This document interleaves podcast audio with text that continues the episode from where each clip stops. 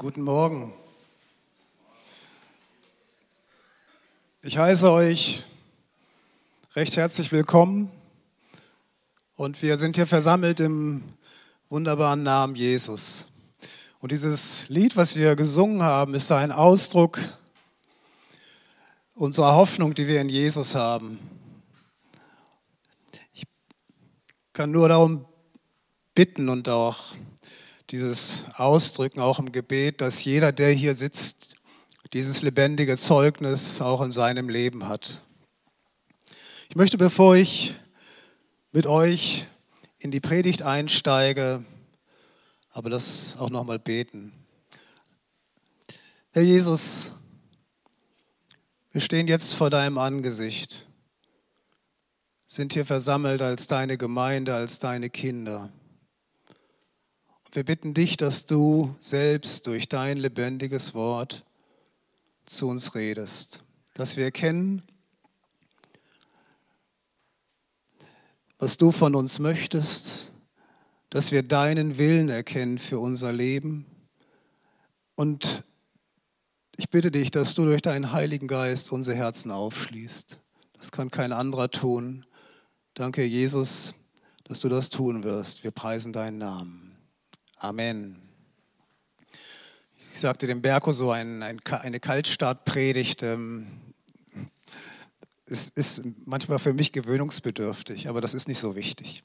Ich habe heute auch in der Predigtreihe das Thema mitgebracht, Älteste, das Ältestenamt.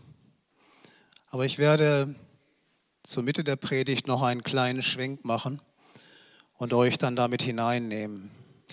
Der Text, den ich uns lesen möchte, wir finden ihn im Neuen Testament, im 1. Timotheus, Kapitel 3, dort die Verse 1 bis 13.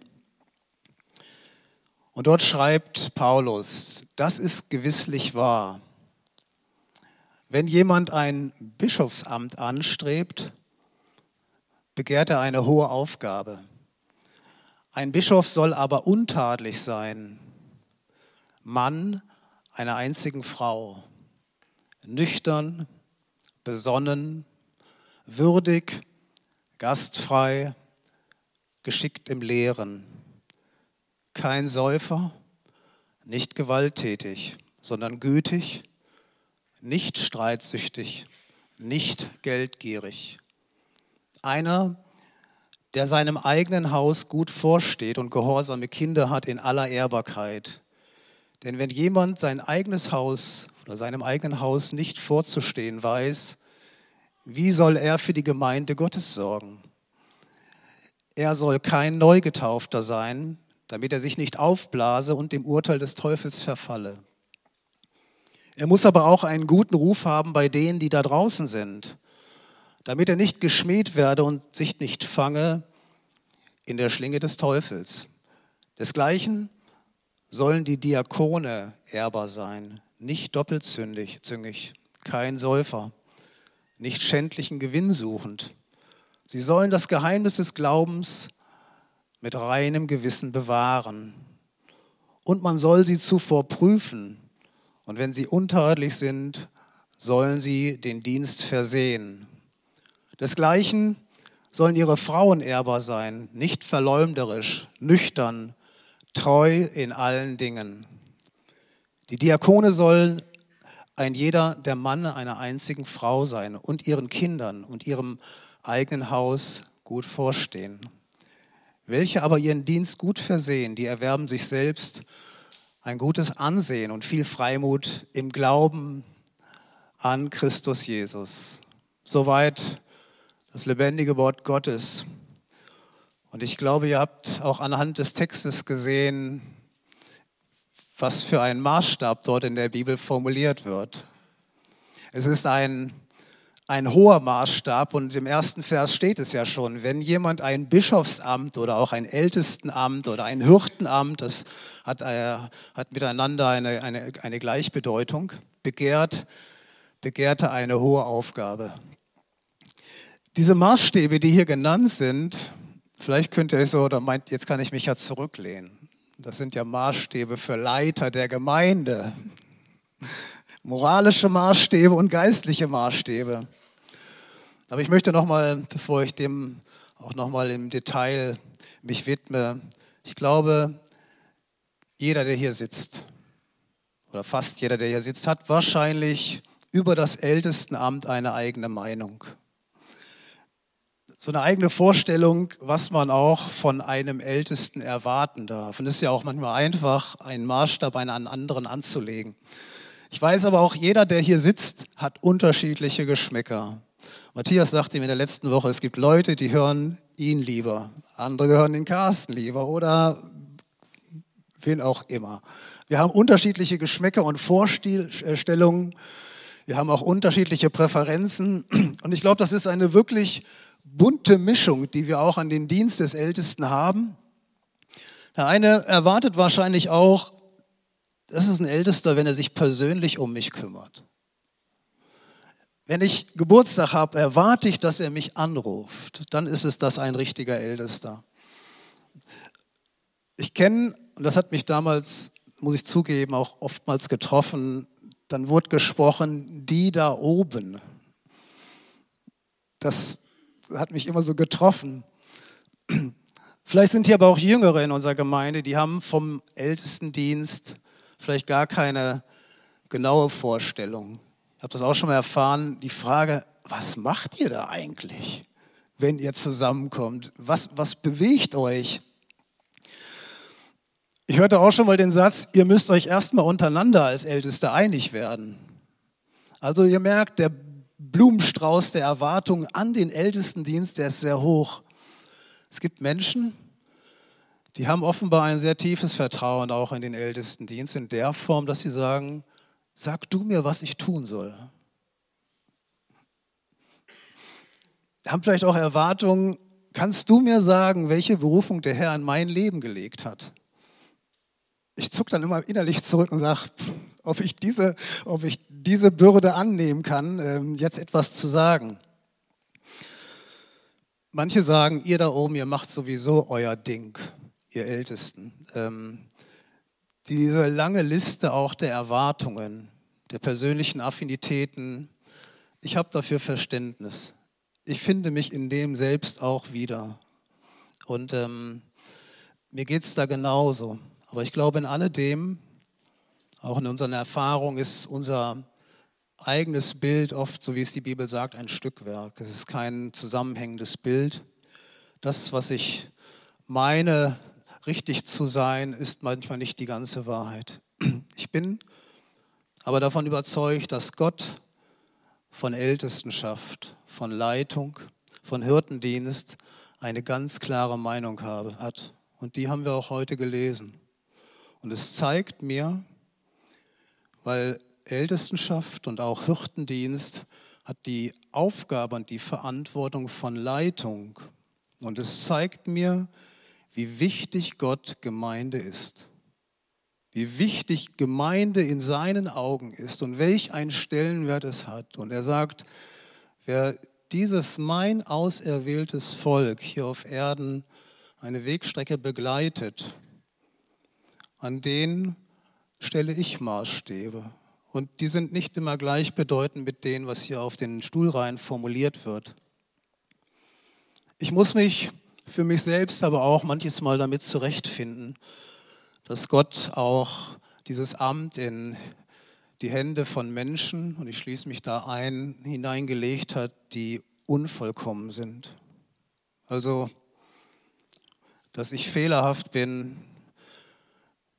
das könnt ihr mir glauben, könnt ihr meine Frau fragen, meine Kinder, das ist so. Dass ich voller Limitierung bin, das ist genauso dass ich Schwächen habe, dass ich Ängste habe. Habe ich schon an anderer Stelle gesagt, dass ich glaube, dass ich eher ein ängstlicher Mensch bin. Das gehört auch zu meiner Biografie. Ja, auch ich muss dazugeben, ich kämpfe auch mit dem Anspruch der Bibel an Heiligkeit und nicht immer überwinde ich. Es gibt Sünde, in die ich hineinfalle. Es gibt Dinge in meinen Charaktereigenschaften, die sind nicht auf dem Maßstab, dem die Bibel ansetzt. Aber ich weiß auch, und das ist für mich und auch vielleicht für die, und da möchte ich in gewisser Weise auch prophetisch sein, für die, die auch in Vorbereitung sind, auch auf ein Ältestenamt in dieser Gemeinde oder an anderer Stelle. Und hier unter uns sitzen einige, in die Gott das hineingelegt hat. Nicht die Perfektion unseres eigenen Maßstabs ist vor Gott entscheidend, sondern ich weiß, er hat auch Gnade mit uns. Gott gibt nicht dem Perfekten Gnade. Das, das dürfen wir unterstreichen. Ansonsten müsste ich jetzt hier runtergehen. Ist so. Aber er gibt dem, dem Demütigen Gnade. Ich finde in dem Beispiel der Demut Johannes den Täufer ein Beispiel, was seinesgleichen neben Jesus in der Gemeinde sucht.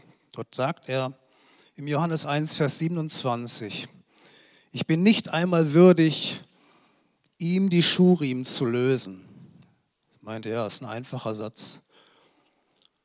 Jemanden die Schuhriemen zu lösen zu der Zeit, als Jesus geboren war, war Aufgabe eines Sklaven.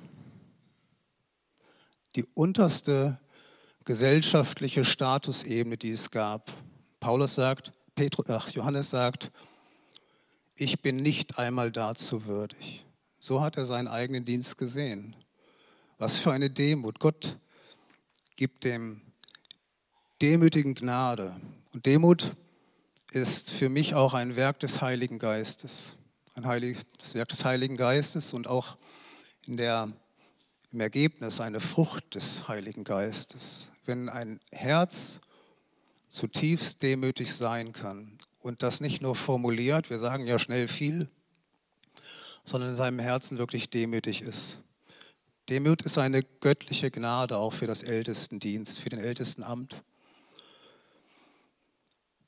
Demut heißt für mich auch ganz praktisch, und manchmal neige ich dazu, nicht mit meinen eigenen Plänen einfach loszulaufen und meinen, wird schon richtig sein, meine Erfahrung wird es richten oder was auch immer, sondern zu sagen, Gott, jetzt lege ich dir mal meine Pläne zu Füßen und du darfst mit deinem Rotstrich, mit deinem Stift mal durchstreichen und auch an meinem Zeitplan mal eine Korrektur anfertigen. Das bedeutet für mich auch Demut und ich möchte mich dem immer auch wieder selbst stellen und was ich zu mir predige und auch zu euch predige, lasst es mal auch an euer Herz ran. Demut ist eine wunderbare Gnade, die wir haben dürfen. Es hat in dieser Welt nicht viel Wert. Vor den Augen der Welt, die Leiter von Konzernen und Politikern, Demut taucht da unter ferner Liefen auf. Bei Gott, in seinem Wort, in der Gemeinde, im Reich Gottes, ist das einer der Stellenwerte, die die Eingangsvoraussetzung sind auch für geistliche Dienste. Ältestendienst beinhaltet zugleich Rechenschaft. Wir haben die Tage uns zum Gebet getroffen mit den Ältesten auch der der Nette Church und auch als wir als Viersener und als äh, Evangeliumshaus Älteste. Und das hat schon auch an uns gearbeitet. Wir hatten dort eine kleine Phase von Bibelarbeiten. Das Thema Rechenschaft, das ist eine Sache, die auch zu diesem Amt gehört. Nicht nur hier auf Erden, wir müssen auch Rechenschaft für euch geben, aber in alledem, was wir tun, in alledem, was geistliche Leitung tut, ist sie primär auch Gott rechenschaftspflichtig, der Treue zu seinem Wort. Das ist eine, eine extrem herausfordernde Arbeit für mich und auch Aufgabe. Ich sehe das mal mit den Propheten verglichen im Alten Testament. Sie hatten als Boten den Aufgaben gesandt, auch zum Volk, dem Volk den Willen Gottes weiterzugeben. Und dazu hat er sie zur Rechenschaft gezogen. Ich komme da gleich noch mal tiefer drauf. Und diese Rechenschaft abzulegen bedeutet auch am Ende zur Verantwortung gezogen zu werden. Und auch da ist die Bibel ziemlich deutlich. Ein hohes Amt. Und es ähm, ist ein hoher Maßstab. In diesem gerade gelesenen Textabschnitt, dem 1. Timotheus 3, möchte ich nochmal zurückgehen. Auch wie das hier in meiner, in meiner Übersetzung formuliert ist. Im Vers 2, ein Bischof steht hier, aber muss untadelig sein. Das ist ein Schlag in die Magengrube. Muss untadelig sein. Dann geht es weiter. Mann einer einzigen Frau, nüchtern, besonnen, würdig, gastfrei, geschickt im Lehren.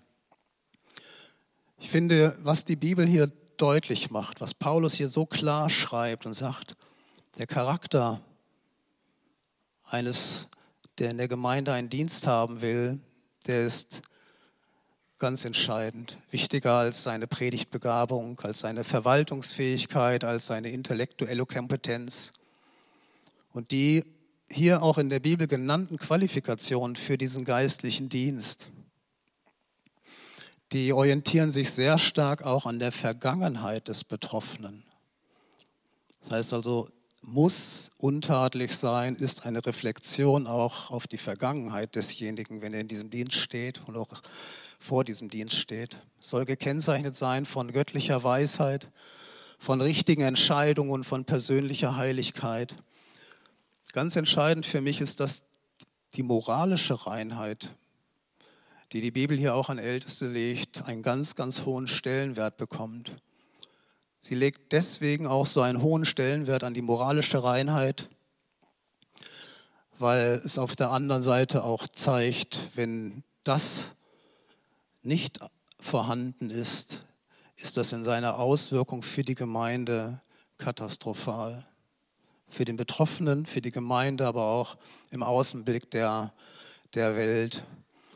Die Bibel sagt an einer Stelle, ihr Männer liebt eure Frauen, wie auch Christus die Gemeinde geliebt hat. Er hat sich für sie dahingegeben, um sie zu heiligen. Auch das ist in dieser Reinheit ausgedrückt. Er hat sie gereinigt durch das Wasserbad des Wortes mit dem Ziel, dass sie dargestellt wird ohne Flecken und Runzeln. Ein Ältester muss untadelig sein, sagt die Bibel. Es darf an dieser Stelle ihm nichts vorzuwerfen sein, wenn es um seine moralische Reinheit geht. Das sagt die Bibel. Das ist eine Eingangsvoraussetzung für den Dienst.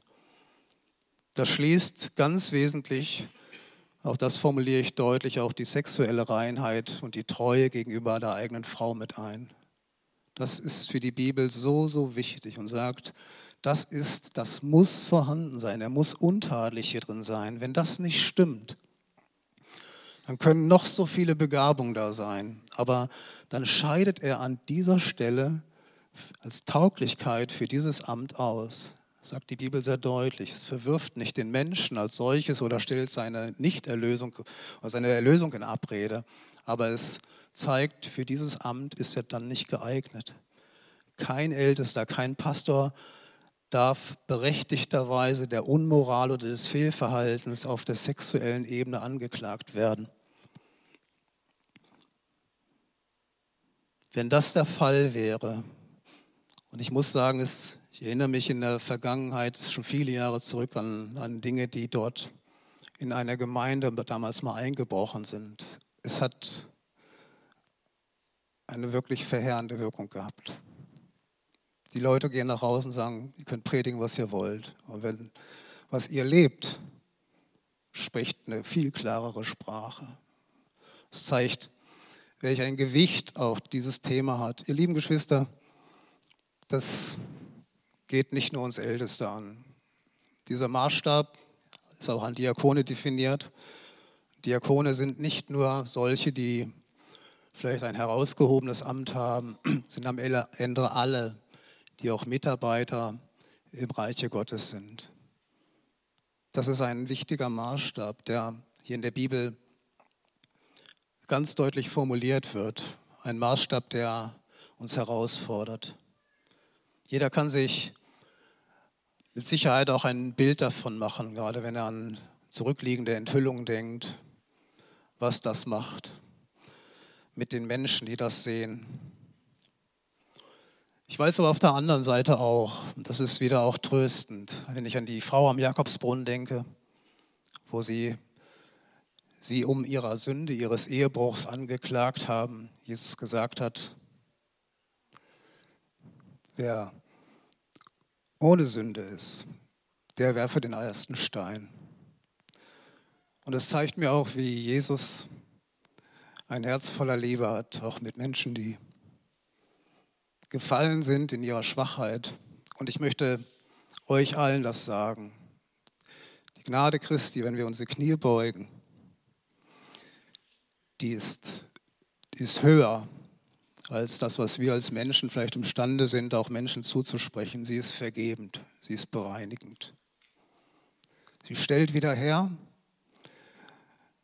Und das möchte ich jedem auch, der vielleicht im Gedanken an, an sein eigenes Leben jetzt Stimmen von Selbstanklagen hört, sagen.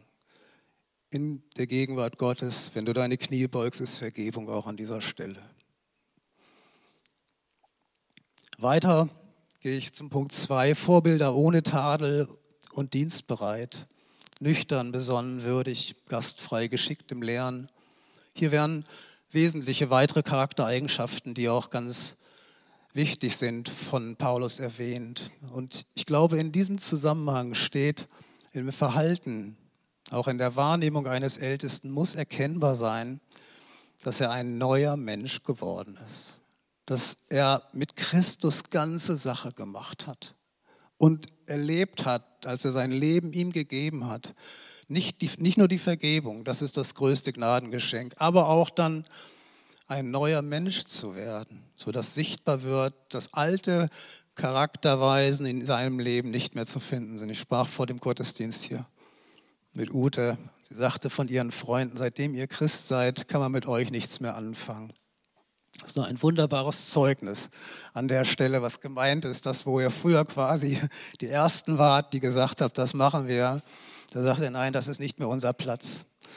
Äh, nüchtern und besonnen, das heißt für mich, umgürtet sein an den Lenden eurer Gesinnung, an den Lenden eurer Gesinnung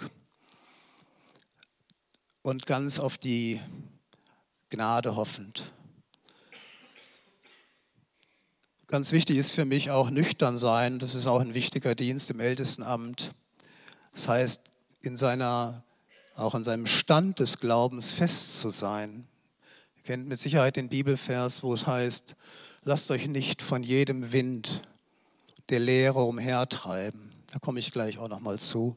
Sondern seid fest gegründet im Worte Gottes. Das gehört für mich zusammen.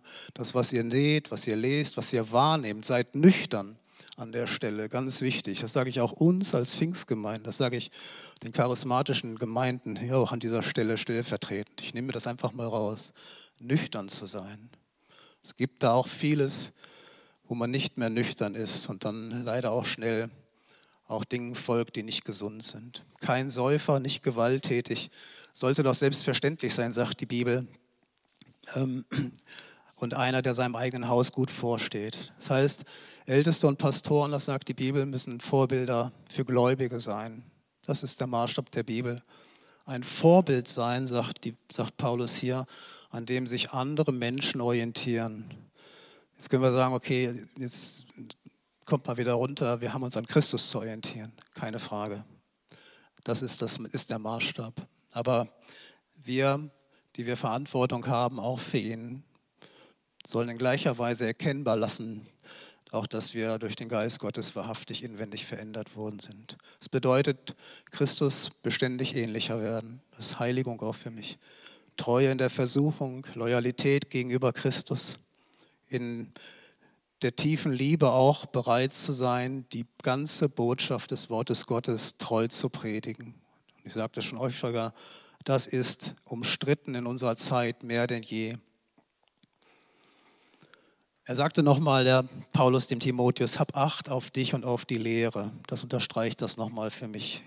Die in Gottes Wort aufgeschriebenen Maßstäbe, die schriftlich aufgeschriebenen Maßstäbe, das müssen Maßstäbe sein, die wir zunächst ganz inwendig in unserem Herz bejahen.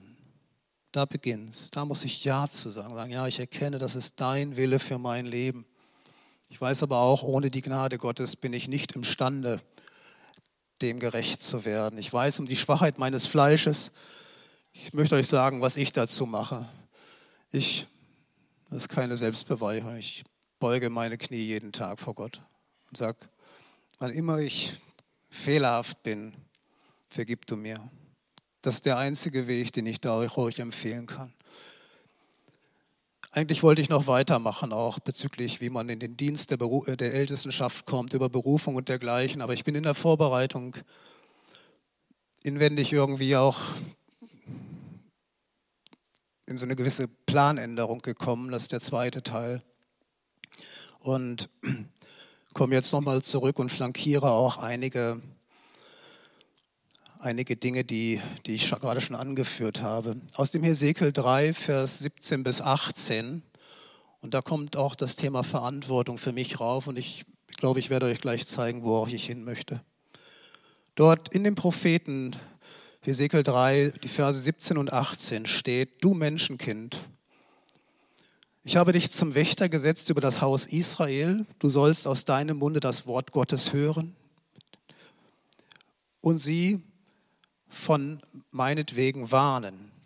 Vers 18, wenn du dem Gottlosen sagst, du musst des Todes sterben und du warnst ihn nicht und sagst es ihm nicht, damit sich der Gottlose vor seinem gottlosen Wesen hüte, auf dass er lebendig bleibe.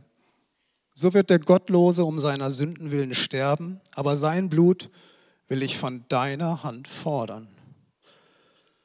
Ich glaube, das haben wir auch an dem letzten Wochenende, als wir als Gebet waren, auch unter dem Thema Rechenschaftspflicht verstanden. Dass Gott hier im Alten Testament dem Propheten einen Auftrag gibt, das heißt für mich, die Klarheit und die Unverfälschtheit des Wortes Gottes, des Evangeliums muss gepredigt werden. Das ist auch unser Auftrag. Und das gehört auch zum Auftrag, auch von uns als Ältesten zusammen. Ich möchte mich auch hier in dieser Predigt auch an einem Teil jetzt auch dieser Verantwortung mitstellen, auch das tun. Bitte dazu, dass Gott auch mir Gnade gibt. Ich gehe weiter und komme dann zum Punkt. Im Hebräer 3, Vers 12 steht, seht zu, Brüdern und Schwestern, dass niemand unter euch ein böses, ungläubiges Herz habe und abfalle von dem lebendigen Gott. Der Begriff, der hier verwendet wird in diesem Text, der lässt sich übersetzen oder es gibt den lateinischen Begriff dazu, der heißt Apostasie.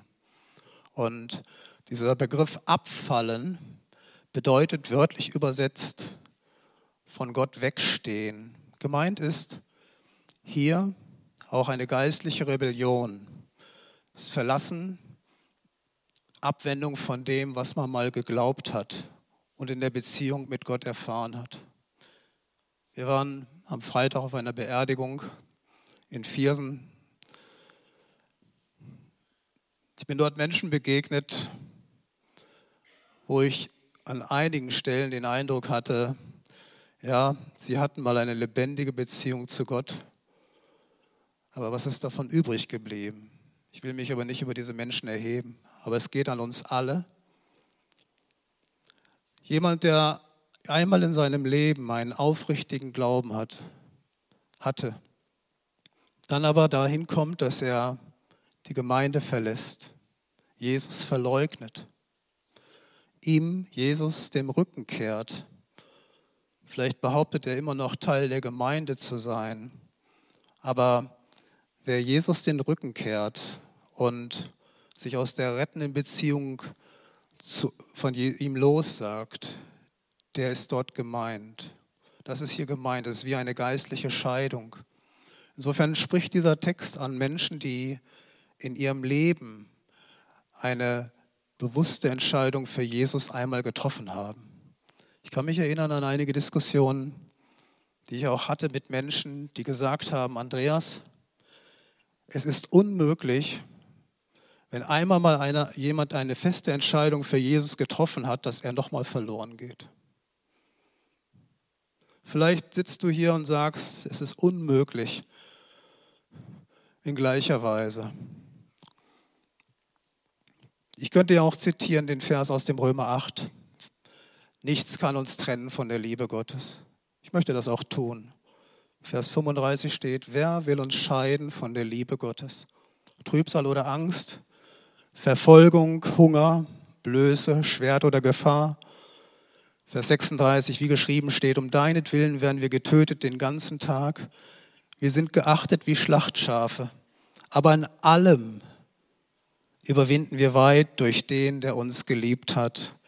Denn ich bin gewiss, dass weder Tod noch Leben, noch Engel, noch Mächte, noch Gewalt, noch Gegenwärtiges, noch Zukünftiges, weder Hohes noch Tiefes, noch irgendeine andere Kreatur uns trennen kann von der Liebe Gottes, die in Christus Jesus, unserem Herrn ist. Das unterstreiche ich mit allem. Aber es ist für mich auch wichtig zu sehen, von wem das hier gesagt wird, von dem, der in seinem Leben dran geblieben ist an Christus. In aller Schwierigkeit hält Christus sich fest. Aber es kann dennoch, und deswegen gibt es auch den Vers, den ich im Hebräer 3, Vers 12 gelesen habe, seht zu, dass ihr nicht abfallt, der Punkt kommen, dass jemand sich bewusst aus der Hand Gottes losreißt, ihn verleugnet. Und in diesem Moment bleibt die Liebe Gottes bestehen. Aber es ist dann nur noch eine einseitige Liebe, die nicht mehr erwidert wird von uns. Seine Hand bleibt ausgestreckt, aber für denjenigen, der diese Hand losgelassen hat, hat das eine Relevanz. Ein solcher Mensch, der lebt nicht mehr in Umkehr, der lebt nicht mehr in der Bereitschaft zur Buße, er hat Christus den Rücken gekehrt. Wir hatten im letzten Hauskreis Gäste gehabt. Ich sage das mal so offen. Wir sprachen, wir sprachen über genau diesen Punkt, dass doch im Leben eines Christen sichtbar werden muss, dass er ein verwandelter Mensch ist. Und dann bekam ich die Antwort, Andreas, ich habe mich losgesagt von jeglicher Form der Werkgerechtigkeit. Da bin ich innerlich zusammengezuckt und spürte im Umkehrschluss, wer so lebt oder das formuliert und vielleicht auch für sein Leben formuliert. Der hat sich entschieden, nicht mehr dem Anspruch des Wortes Gottes zu folgen, hat sich entschieden, sich loszusagen, auch davon. Es ist für mich am Ende auch ein Missbrauch der Gnade.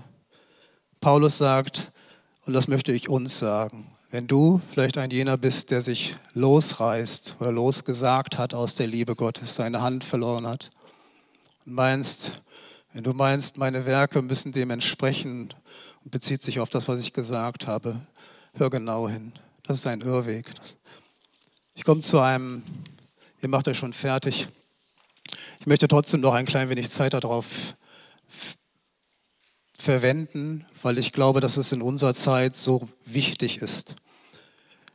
Das Losreißen auch von Gott finden wir sehr stark auch derzeit. Das ist wie eine theologische Apostasie. Was ist damit gemeint? Ihr Lieben, es gibt in unserem Land, auf den Kanzeln unseres Landes, hörbar, dass man hinter das, was das Wort Gottes sagt, keine Ausrufezeichen mehr setzt, sondern Fragezeichen. Es beginnt, dass die Glaubwürdigkeit vom Schöpfungsbericht in Frage gestellt wird, die tatsächliche jungfräuliche Geburt von Jesu in Frage gestellt wird es beginnt mit der wahrhaftigen Leugnung, mit der Leugnung der wahrhaftigen Auferstehung von Jesus. Oder geht weiter. Die Verheißung seiner Wiederkunft und endet auch nicht bei der Leugnung einer ewigen Verdammnis. Das passiert auf unseren Kanzeln. Ich habe gehört, und das muss uns erschüttern, dass von den Kanzeln, von, von oberster Stelle gepredigt wurde, ja, dass die leibhaftige Auferstehung Jesu so nicht stattgefunden hat. Das ist für mich Abfall auch und die Bibel zeigt das auch als ein Beispiel. Ja. Wir haben am Freitag habe ich mit jemandem gesprochen und ich komme so langsam zum, zum Schluss, weil meine Zeit auch da hinten rot ist. Aber es bewegt mich. Ich saß neben einer Person, auch neben dieser Beerdigung, und sie sagte mir, sie würde jetzt die Tage wegfahren und ähm, mit Geschwistern sich treffen, um dort über das Book of Life zu sprechen. Und ich sprach zu ihm und sagte, du meinst sicherlich die Bibel. Er sagte, nein, die meine ich nicht. Er sagte, ich erinnere mich über das Buch des Lebens. Ich kann sehen, es ist geschrieben im Worte Gottes. Das ist ein Buch im Himmel bei Gott, wo unser Name geschrieben ist. Wollt ihr darüber reden? Sagte nein. Da war ich stutzig gesagt, von welchem Buch sprichst du? Und er erklärte er mir, weißt du, ohne dieses Buch Book of Life kann man die Bibel nicht verstehen. Und da bin ich innerlich, da habe ich mich bewaffnet und habe ihm gesagt, weißt du, mein Lieber, was du jetzt hier gerade mir erzählst und wem du folgst, du bist auf dem Holzweg. Du bist, du bist an der Stelle unterwegs, die Bibel beiseite zu legen und deine eigene Theologie dir anzueignen und deinen Weg zu finden. Er endet in der Verdammnis. Das sind einige wenige Beispiele auch von dem, was mit Abweichungen und auch mit Abfallen zu, zu tun ist. Es geht weiter auch über moralische Verfehlungen, die nachher toleriert werden und dergleichen.